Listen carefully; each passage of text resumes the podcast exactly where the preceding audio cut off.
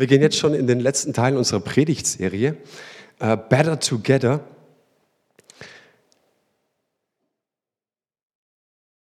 Und es war nun ein Dreiteiler. Nächste Woche ist der Christian da und dann starten wir auch schon in unsere Osterserie danach. Und in dieser Serie ging es um ein Thema, was mich sehr, sehr berührt, was für mich sehr, sehr wichtig ist, ist nämlich dieses Thema Verbundenheit. Und wir sind ja, in einer Gesellschaft, in der mit so viel Individualismus zu tun haben, wo jeder sein Einzelkämpfer ist, wo jeder glaubt, er muss mit seinem Jesus in seinem kleinen Privatuniversum auf seine kleine Privatewigkeit hinfiebern und nicht verstanden hat, dass Gott uns schon lange in viel, viel größeren Teil eingewoben hat. Und das ist mir ein Herzensanliegen, auch wenn wir miteinander unterwegs sind mit unseren Leitern, dass wir sagen, es geht nicht nur um Normen, um Ordnung und Regeln, sondern im Wesentlichen geht es darum, verbunden zu sein. Und ich glaube, dass es drei Kernkompetenzen braucht für Menschen in der Zukunft. Es ist die Verbundenheit mit sich selbst, dass ich in Berührung komme mit mir selbst, dass ich verstanden habe, sag mal, was geht denn da eigentlich vor in mir? Dass ich in Berührung bin, verbunden bin mit Gott und mit anderen.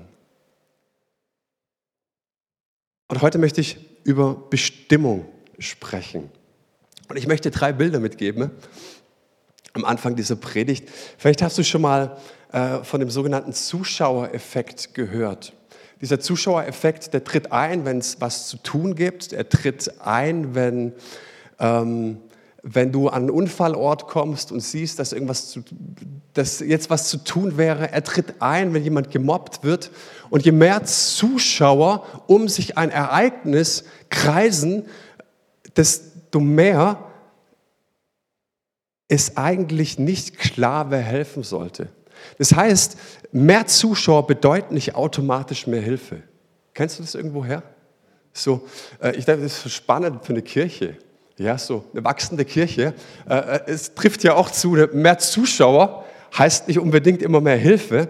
Und ich will dieses Bild mal zweckentfremden, weil ich dich keine Angst nicht in irgendeine Mitarbeiter zwängen möchte, okay?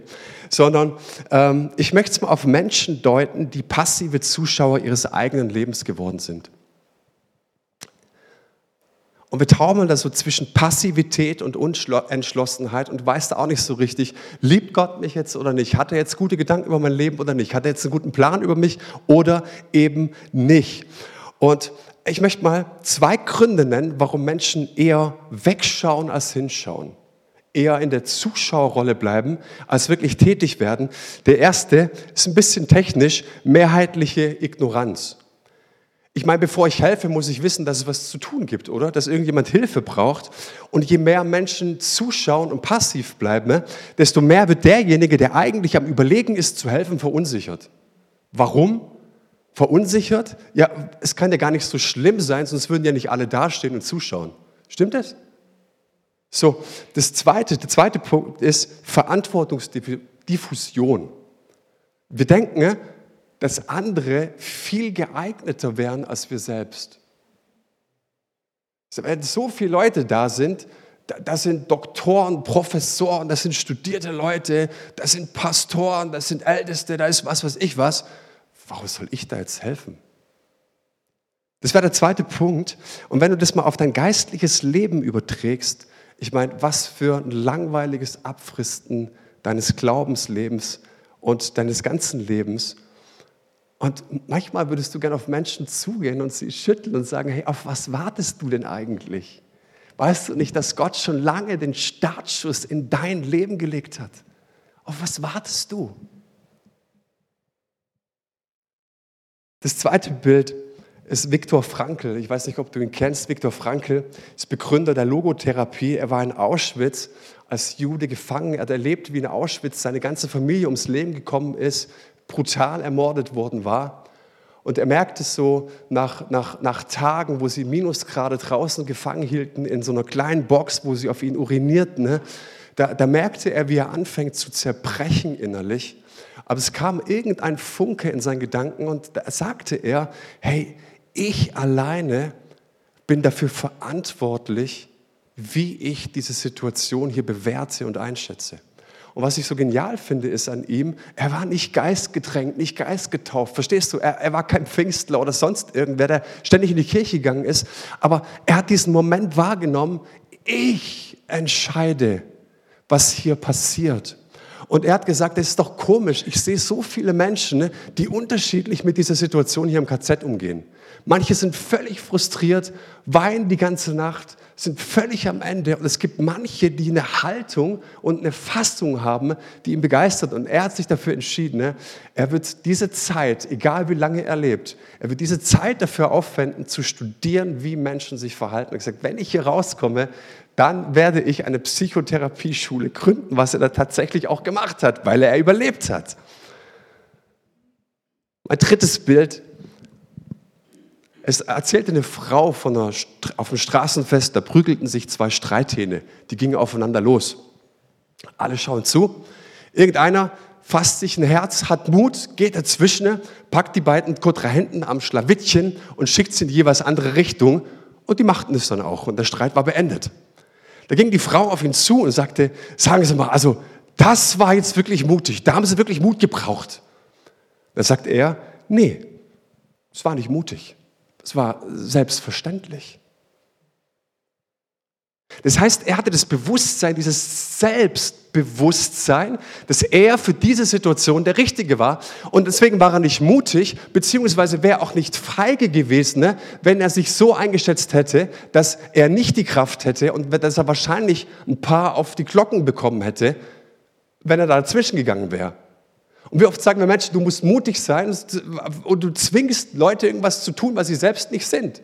Er wäre aber auch nicht feige gewesen, ich wiederhole es nochmal, wenn er sich so eingeschätzt hätte, sagte, ich bin für diesen Moment nicht die richtige Person.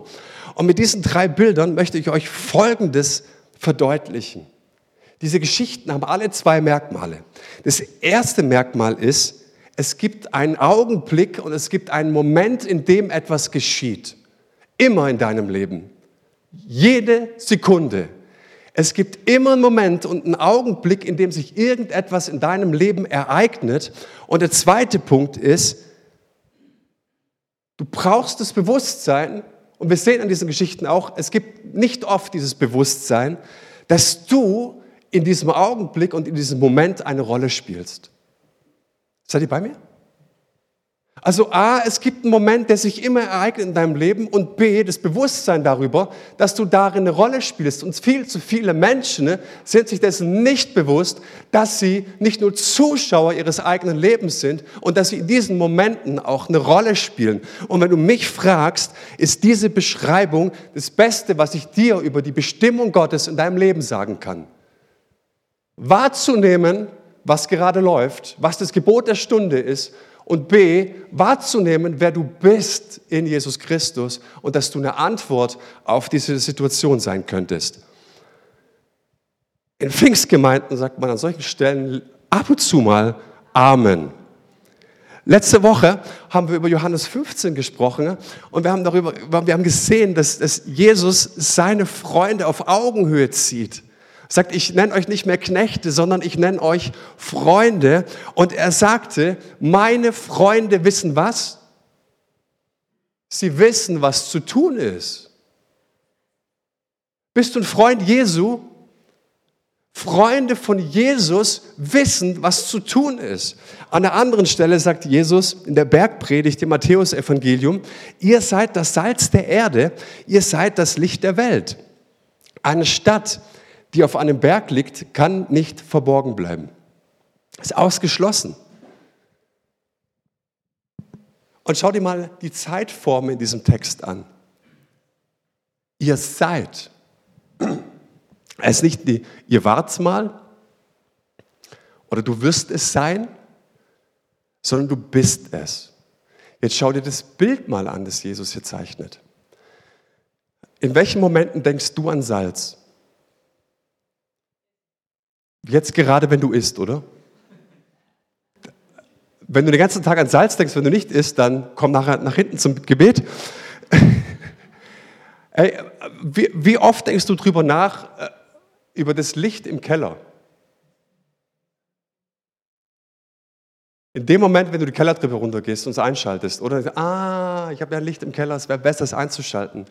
Jesus gibt uns hier zwei Synonyme und zwei Bilder, dass er sagt, hey, passt mal auf, ich sende euch in die Momente, ich sende euch in den Moment. Okay? Ich sende euch in den Augenblick. Das heißt, wir bringen in den Augenblick Geschmack und wir machen ihn hell. Das ist unsere Bestimmung. Ich wiederhole es nochmal, was so wichtig ist. Du bringst in die Momente des Alltags Geschmack und du machst die Momente hell. Und hey, was für ein Abenteuer, oder? Wir haben eine Bestimmung und wir haben eine Mission und viele Menschen denken immer drüber nach, ja, wenn, wenn, wenn, ich, ich komme lieber nicht zum Gebet, weil, weil wenn jemand für mich betet, dass Gott mich berufen hat, dann muss ich eh immer nach Afrika, das will ich nicht. Nee, hey, du hast ein Abenteuer vor dir, da wo du arbeitest, wo du zur Schule gehst, wo du deine Kinder erziehst, wo du auf Arbeitssuche bist, wo du, was weiß ich, wohin gehst. Du bist berufen für den Moment. Hey, wie sieht diese Mission aus? Wie sieht diese Bestimmung aus? So oft nehmen wir Situationen wahr, sind unzufrieden, mögen sie nicht. Aber was ist die Antwort auf diese Situation? Darüber möchte ich mit dir sprechen. Und mein Plädoyer für heute Morgen ist, eine Kernkompetenz in meinem und in deinem Leben als Nachfolger Jesu ist das Gebet. Darüber möchte ich ein bisschen sprechen. Schau mal, Jesus räumt hier tatsächlich ein in der Bergpredigt, in diesem Bild vom Salz und vom Licht, dass das Salz seine Kraft verlieren kann und dass die, das Licht auch seine Leuchtkraft verlieren kann. Und die Frage ist, woran liegt es, dass Christen tatsächlich ihren Geschmack verlieren können, dass sie fade sind oder dass sie nicht mehr so leuchten? Womit mag das zusammenhängen? Mit Gebet, mit unserem Gebetsleben. Und ich möchte dich am Anfang ein kleines bisschen herausfordern und dir sagen, wie du betest, so glaubst du auch. Es gibt einen schönen Spruch, der heißt im Lateinischen lex orandi, lex credendi. Wie du betest, so glaubst du auch. Und es gibt manchmal, und das finde ich so schön, diese schlauen Sprüche, weil sie uns auf einmal so ein bisschen festnageln. Da komme ich jetzt nicht raus. Damit muss, sollte ich mich mal äh, äh, auseinandersetzen. Wie sieht dein Gebetsleben aus? So glaubst du auch. Und schau mal in die Bibel. Immer dann, wenn die Gemeinde an Kraft verloren hatte, dann hat es mit was zu tun? Immer mit Gebet. Immer. Wenn Jesus uns sagt, dass die Ernte groß ist, ist aber der Erntearbeiter mangelt, dann sagt er, dann sollt ihr was tun? Dann bittet den Herrn der Ernte um Erntemitarbeiter. Und darf ich dir was sagen? Das Problem war nicht die große Ernte. Come on, Baby, die große Ernte ist unsere Verheißung. Das Problem ist auch nicht der Mangel an Arbeitern. Das Problem ist, dass die Leute nicht verstanden haben, an diesen Stellen zu beten. Jesus sagt, das Problem ist das mangelnde Gebet. Weil wenn Jesus dir sagt, hey, äh, äh, bete, dann ist ja die Verheißung auf was? Dass es kommt. Und wenn wir mit Leuten aus unserer Kirche, mit Leitern unserer Kirche zusammenkommen, dann haben wir immer dieselbe Wahrnehmung. Die haben ich, die haben der Kindergottesdienst, das Kaffeeteam, das Technikteam, das Lobpreisteam. Alle haben immer dieselbe Wahrnehmung. Hey, eigentlich sind viel zu wenig Erntemitarbeiter da. Eigentlich fehlt es wirklich in jedem Bereich an Leuten, die mit anpacken. Und darin können wir verzweifeln und, und wir könnten Lieder darüber singen, aber Jesus sagt nicht, hey, ihr sollt die Weltmeister im Wahrnehmen sein, sondern ihr sollt richtig gut darin sein, dass ihr den Moment seht und dass ihr wisst, es gibt in diesem Moment einen Punkt, in dem ihr was dagegen setzen könnt und es ist Gebet. Das heißt, ich habe einen Augenblick, ich habe einen Moment vor mir, ich habe ein Bewusstsein darüber, wer ich bin und was ich tun kann. Und mein Gebet ist die Antwort auf diesen Mangel.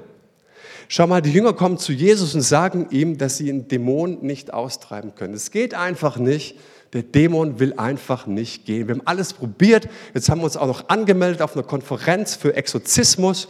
Und wir haben wirklich überall jetzt schon alle YouTube-Kanäle mal abgesucht, was darüber gibt. Aber das Ding will einfach nicht ausfahren. Und was sagt Jesus? das Ding, das geht, das geht nur weg durch Gebet und Fasten. Auch hier sehen wir die Wahrnehmung, die ist wieder eindeutig, die ist klar, das fährt nicht aus, das Ding. Aber es sagt, hey, du bist berufen, nicht nur wahrzunehmen, was das Problem ist, sondern du bist der Schlüssel für diese Situation. Dein Gebet ist der Schlüssel für diese Situation. Und im Neuen Testament entdeckst du eine betende Kirche. Kraftvolle Kirche ist eine betende Kirche, die durchdrungen ist von Gottes Feuer und Leidenschaft für das Gebet.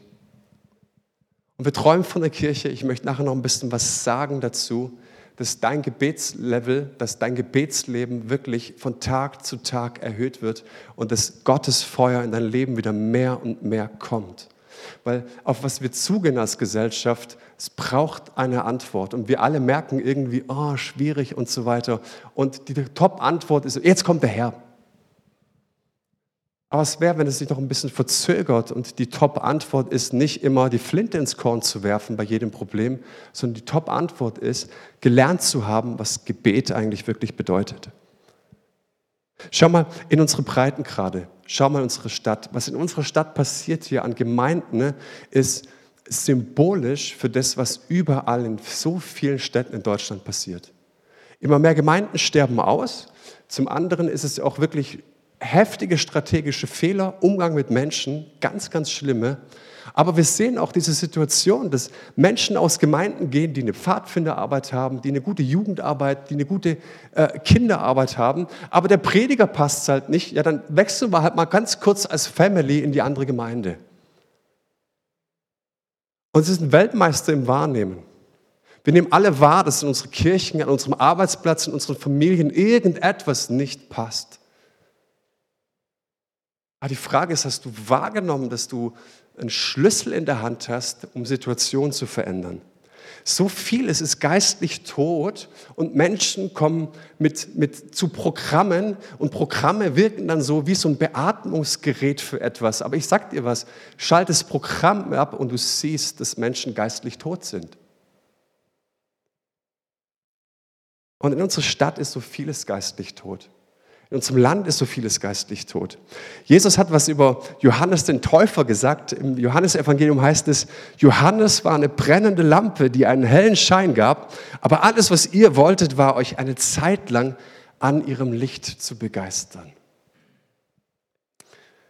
Ja, wir nehmen wahr, wir brauchen eine Leidenschaft, wir nehmen wahr, wir brauchen was für unser Leben, wir brauchen etwas und wir, wir, wir, wir, wir gönnen uns den Schein eines anderen, eines Programmes, vielleicht einer anderen Gemeinde. Aber weißt du, was Gottes Ziel für dein Leben ist? Dass du diese brennende Leuchte bist. Gottes Ziel ist es, dass du diese Leidenschaft hast und dass du Menschen anziehst. Schau mal, ein Gebetshausmissionar hat erzählt, er ist nach Mosambik gegangen und die haben dort für Kranke gebetet. Er hat acht Taubstummen die Hände aufgelegt, sieben wurden geheilt. Da kam er nach Deutschland zurück, hat für Kranke gebetet. Weißt du, was passiert ist? Gar nichts. Und die Frage ist, hey, lieber Missionar, in Afrika warst du viel besser drauf als in Deutschland. Nee, die Antwort ist, hey, es gibt keine Haltung der Erwartung. Darf ich dir was sagen? Ne? Wenn ich nachher für dich bete, für Leute bete und 98 Prozent innerlich abschalten, passiert gar nichts. Wenn aber 80 Prozent, diese 20 Prozent passiert eh nichts. Das, ob du dazu, weiß ich, sorry, dass ich so hart bin.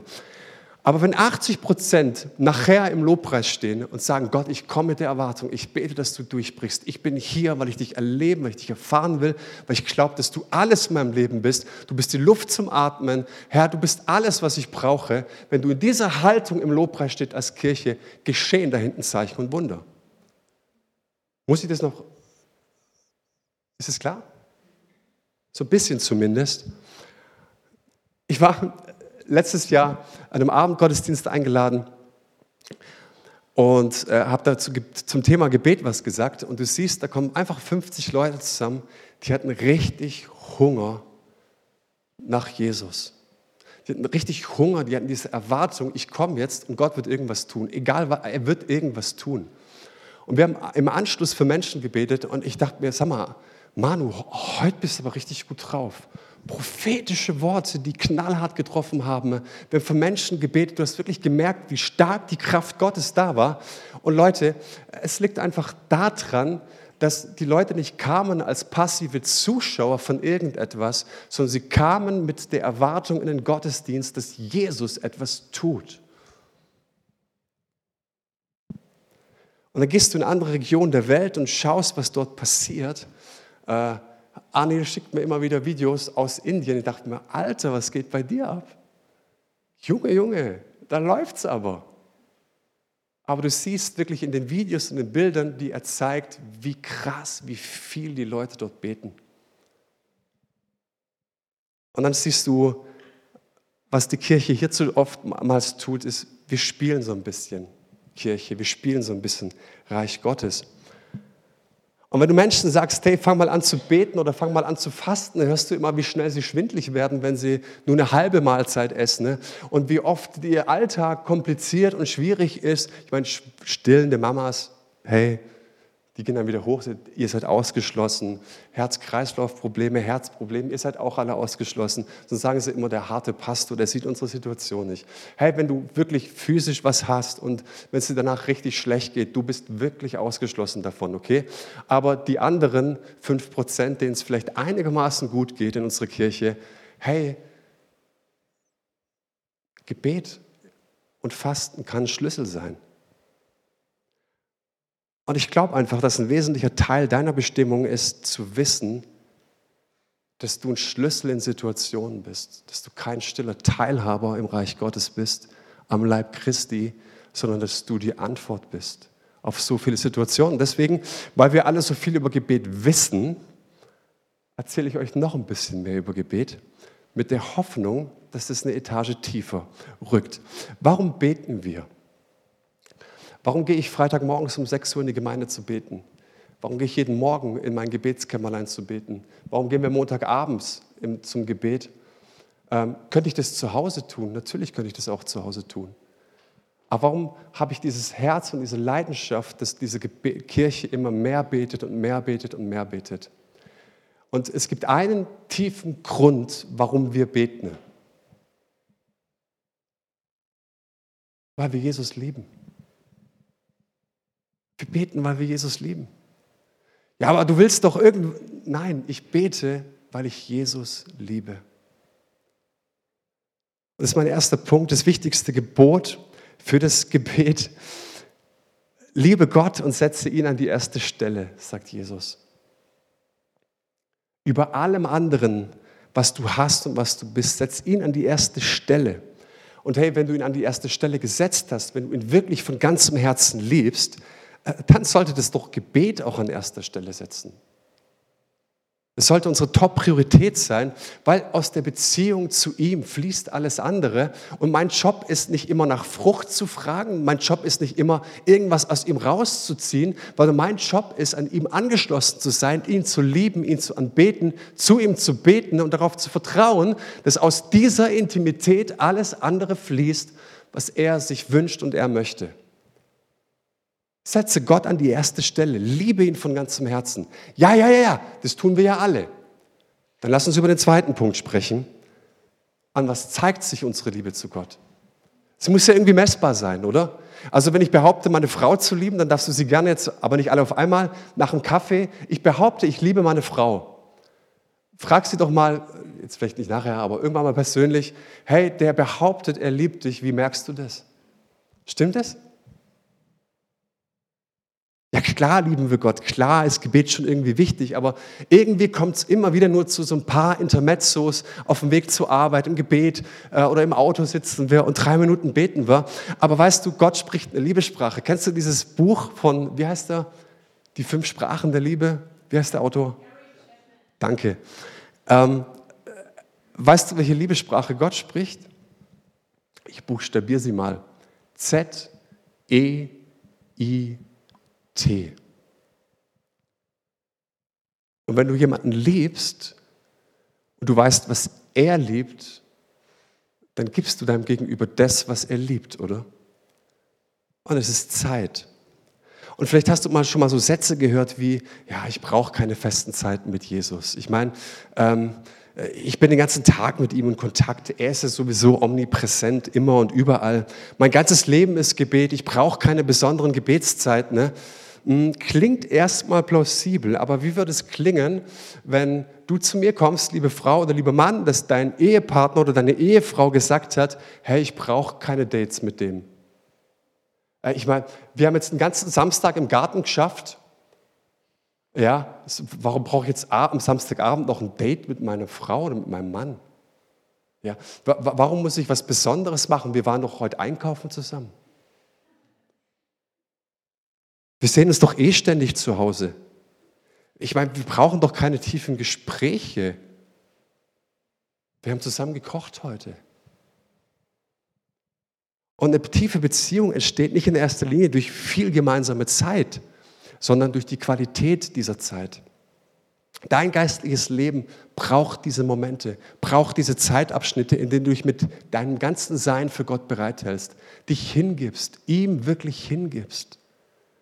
Das, das ist der Kern unserer Beziehung zu Jesus.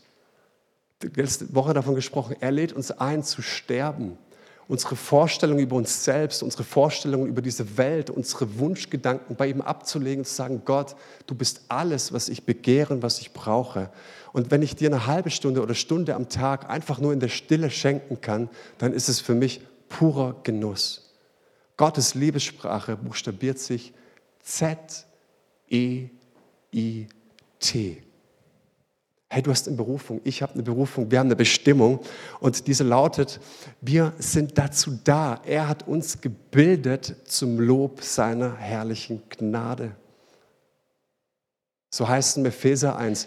Dein Leben ist, ist, ist ein Beiwerk, bringt den Lobpreis Gottes, diesen Geschmack im Lobpreis Gottes vor den Thron Gottes. Weißt du das? Dass dein Leben, dein gelebtes Leben, dein Atmen, dein Beten dazu beiträgt, Gottes Lob zu vermehren. Schau mal, in diesem Moment stehen vor dem Thron Gottes Millionen von Millionen von Engeln und beten unseren Herrn an. Weißt du das? Und du bist berufen, zwischen ihnen zu stehen, in dieser Wirklichkeit sich zu verankern und Gott die Ehre zu bringen. Und die Frage ist dann, Gott, wie darf ich mein Leben gestalten? Ne? Wie darf ich meinen Alltag gestalten, dass genau das geschieht? Das nenne ich Bestimmung und Jüngerschaft. Und es verbindet uns. Und meine Antwort ist, ich suche Gott so oft es geht. Ich habe das zu meiner Top-Priorität gemacht. Schau mal, nochmal vor dem Thron, Offenbarung 4, Johannes wird entzückt vom Heiligen Geist, wird mitgenommen vor den Thron der Gnade und er sieht dort 24 Älteste, er sieht dort diese vier Lebewesen, er sieht Millionen von Engeln, die die ganze Nacht und den Tag anbeten und rufen, heilig, heilig, heilig. Und ich finde es so interessant, dass Gott sich seinen Regierungssitz oder seinen Thron so einrichtet, dass er die ganze Zeit um sich Lobpreis hat. Ich meine, wenn du Himmel und Erde geschaffen hast, wie würdest du deinen Regierungssitz einrichten? Ne? Er hat sich dafür entschieden, ne? hey, ich fühle mich am allerwohlsten, ne? am aller, allerwohlsten, ne? wenn die ganze Zeit Lobpreis um mich ist. Und wenn du jemanden liebst, weißt du, was er genießt und was er mag. Verzeiht mir bitte diesen folgenden Gedanken. Aber wenn die 20 Minuten am Sonntag die einzige Zeit ist, in der du Lobpreis machst, was sagt das über dich aus? Wie du glaubst, so betest du auch. Und da, wo Lobpreis herrscht, da baut Gott seinen Thron, da wohnt Gott unter uns. Das sind die zwei Verheißungen, die wir haben. Er wohnt in unserem Lobpreis und er thront in unserem Lobpreis. Und wie oft gehen in unserem Leben Dinge drunter und drüber. Geht es dir so manchmal? Dass du denkst, hey, da gibt es Sachen, ich kann die gar nicht erklären. Ich kriege manche Sachen gar nicht mehr unter die Füße, weil ständig kommt was Neues. Und irgendwie weiß ich auch nicht, was passiert. Und es wäre so schön, wenn mal jemand eingreift. Dass ich, hey, was wäre, wenn du anfängst zu verstehen, dass es nicht darum geht, den Moment wahrzunehmen, sondern dass du auch einen Schlüssel beziehungsweise dass du selbst die Antwort bist für so viele Situationen. Und in dem Fall wäre das, dass dein Lobpreis, und es ist nicht nur Musik, das kannst du den ganzen Tag sagen, Gott, ich liebe dich, ich ehre dich, du bist das Beste für mich, ich erhebe deinen Namen. Die Situation ist total doof, die stinkt mir, aber Jesus, du bist so gut, ich liebe dich von ganzem Herzen, dass dieser Lobpreis nicht abbricht. Probier's mal. Ich verspreche dir, es ist ein Unterschied. Also deine Liebe muss sich auch irgendwie auswirken. Und ich habe eigentlich mehr Punkte, aber ich möchte eigentlich nur zwei Punkte noch ansprechen. Das gemeinschaftliche Gebet.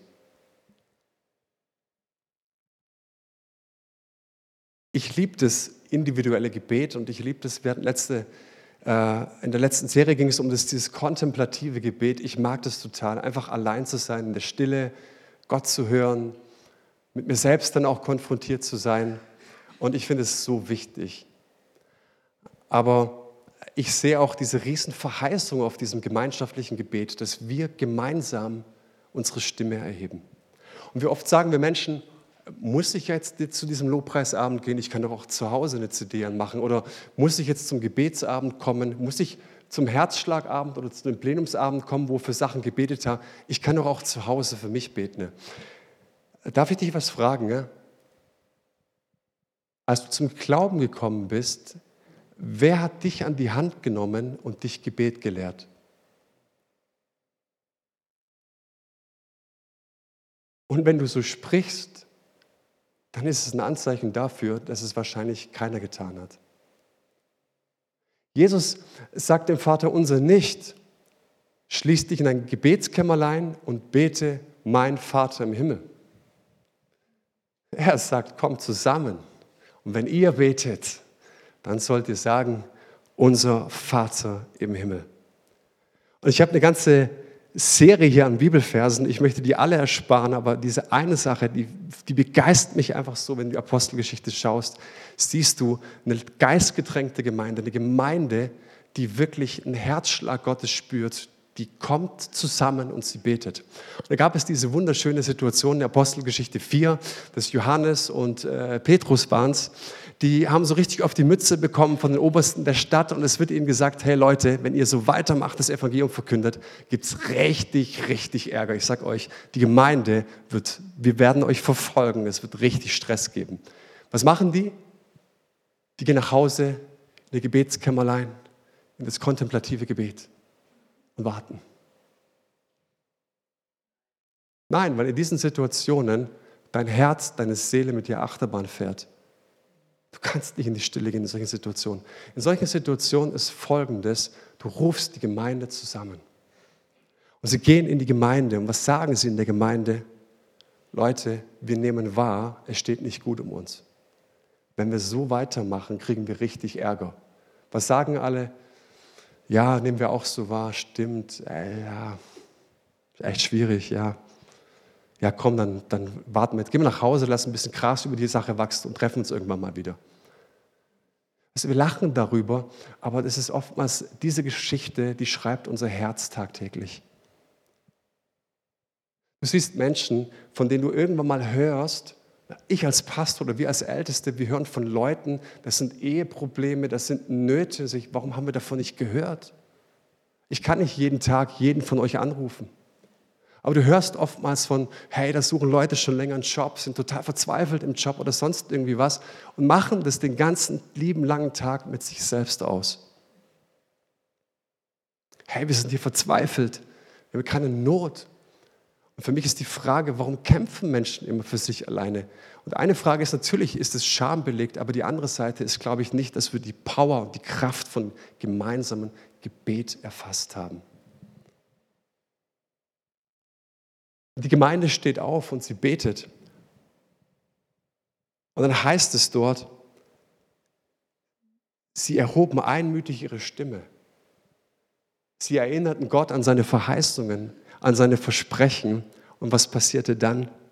Und als sie gebetet hatten, wenn du nur eine Sache nicht vergisst aus dieser Predigt, dann nimm doch dieses, als sie, als das Kollektiv, als die Gemeinde, als die Personen, die zusammen waren, gebetet hatten, da erzitterte und da erbebte die Erde. Gott bewegt sich. in diesem gemeinsamen Gebet.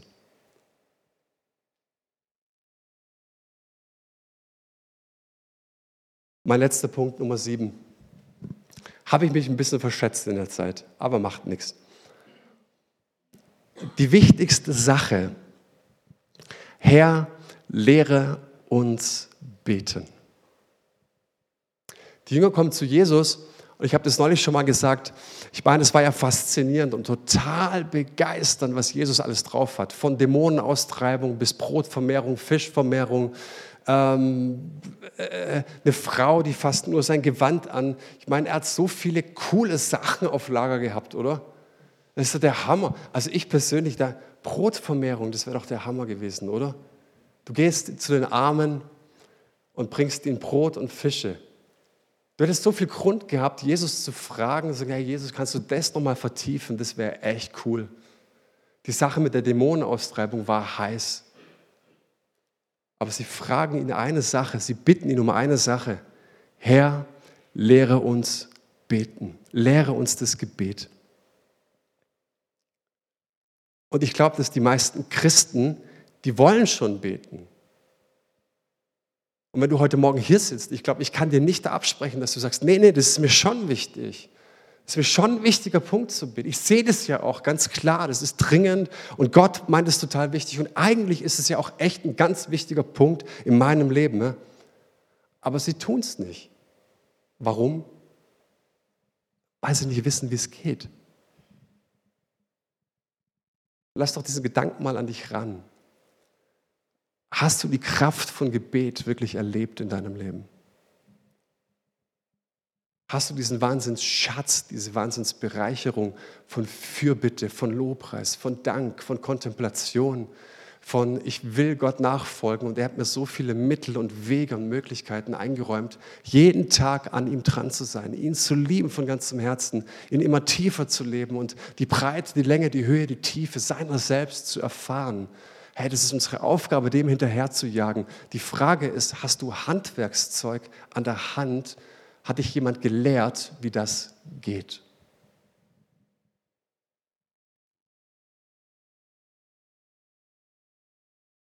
Ich glaube, dass das ein wesentlicher Schlüssel ist für Verbundenheit dass wir uns nicht nur als Individualisten wahrnehmen, sondern dass wir verstanden haben, hey, Gott verbindet uns, Gott schaut immer auf ein Kollektiv und Gott liebt es, wenn das Kollektiv für eine Sache betet, wenn das Kollektiv zusammenkommt, ihre Stimme erhebt und sagt, wir glauben an Wunder, wir glauben an Durchbrüche. Nochmal, ich glaube, also wie eine Kirche betet, so glaubt sie auch. Und ich predige das, weil ich einfach sage, hey, ich habe vor meinem Jesus eine Verantwortung für unsere Kirche und ich sehe unser Gebet, sorry, dass ich es sage, unser Gebet reicht nicht aus, es ist zu lasch, liebe Gemeinde. Oh, wie sagt er sowas? In den letzten Wochen warst du immer so ermutigend, Manu. Raphael hat gesagt, hey, der Leib Christi wird auch aufgebaut durch was? Manchmal auch durch Kritik. Aber wenn ich unsere Gebetskreise sehe, oder weißt du, wenn du als Hauskreis äh, draußen vom, vor, hier beispielsweise, du willst Kuchen verkaufen, wenn die Menschen in den Prenzpark gehen und, und äh, du hast da wirklich eine Ahnung oder willst da was erreichen, ja, dann backen wir Kuchen wie die Weltmeister. Wir sind so der Hammer in Kuchenlisten auslegen. Unsere Hausfrauen, die backen manchmal Kuchen, wo du denkst, Alter, an dir ist echt ein Konditormeister verloren gegangen. Hammer! Wir sind so gut im Organisieren, dass auf Punktlandung dann auch wirklich alle Kuchen dastehen, die Tische aufgebaut sind, dekoriert sind. Das ist der absolute Hammer. Aber weißt du, wenn du so eine Aktion planst als Hauskreis, dann rate ich dir, mit deinen Leuten in der Woche zuvor einen Tag freizunehmen und zu beten und zu fasten. Und oftmals ist es so, dass dann Leute oder Teams zusammenkommen und alles ist organisiert und geplant. Und dann hast du noch zwei Minuten, weil alles zu spät ist für das Gebet. Jesus, du hast uns gesehen und alle Augen, alles, jetzt bitten wir dich, dass du uns segnest. Weißt du, wie du betest, so glaubst du auch. Und es ist für mich ein Herzensanliegen, ein Herzensappell, wenn wir in die Ältestenwahl gehen, dass die Gemeinde das im Gebet begleitet. Dass die Gemeinde nächsten Mittwoch kommt, dass du diese Mittwoche, diese Plenumsabende, wenn es um Lobpreis, Anbetung geht, dass du es dir als Priorität setzt. Warum? Was eine Verheißung gibt auf dein Gebet. Der Augenblick, der Moment, in dem was geschieht, wahrzunehmen und dann das Bewusstsein, dass ich eine Rolle darin spiele.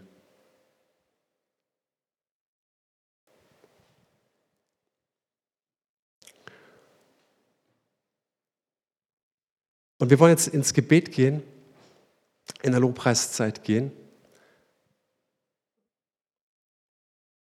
Und wir würden total gerne für euch beten. Wenn du es noch willst, ich meine, ich war jetzt ein bisschen fies und so. Ich sage, nee, von dir will ich kein Gebet. Ich bin dann auch voll lieb. Ab jetzt bin ich wieder richtig lieb, okay? Seelsorgerlich, hirtlich, meine ich es total gut. Und wenn du sagst, hey, ich würde es total gerne einfach mal ein äußeres Zeichen setzen. Ne? Und ich komme nach hinten und ich möchte, dass ihr mir die Hände auflegt und für mich betet. Ich glaube nicht daran, dass wenn du nach hinten kommst, dass von jetzt auf nachher dein ganzes Gebetsleben völlig verändert ist. Aber ich glaube auch an dieses kleine Senfkorn-Prinzip. Dass da, wo eine ganz kleine Sache anfängt zu sprießen, ne, dass sie größer wird. Und manchmal brauchst du es für dich auch, dass du aufstehst, dass du sagst, hier bin ich, ich gehe nach hinten, ne? alle schauen mir zu, die denken jetzt, oh, der hat es nicht drauf im Gebet, jetzt geht er nach hinten zum Beten. Ne? Deswegen ist mir sowas von egal, was andere über mich denken. Ne? Aber ich möchte vor Gott jetzt ein äußeres Zeichen setzen. Ich will gesegnet werden. Ich will neues Feuer vom Heiligen Geist empfangen dass Gott mein Gebet segnet. Ja, ich will ihn leben und ich will es neu wahrnehmen, was er für mich hat. So lade ich dich ein, lasst uns gemeinsam aufstehen, lasst uns nach hinten kommen, lasst uns füreinander beten. Jesus, danke für diese gemeinsame Zeit, der wir jetzt in deine Gegenwart kommen können. Danke für die Fülle, die du für uns hast. Danke für den Reichtum, der in deiner Gegenwart ist.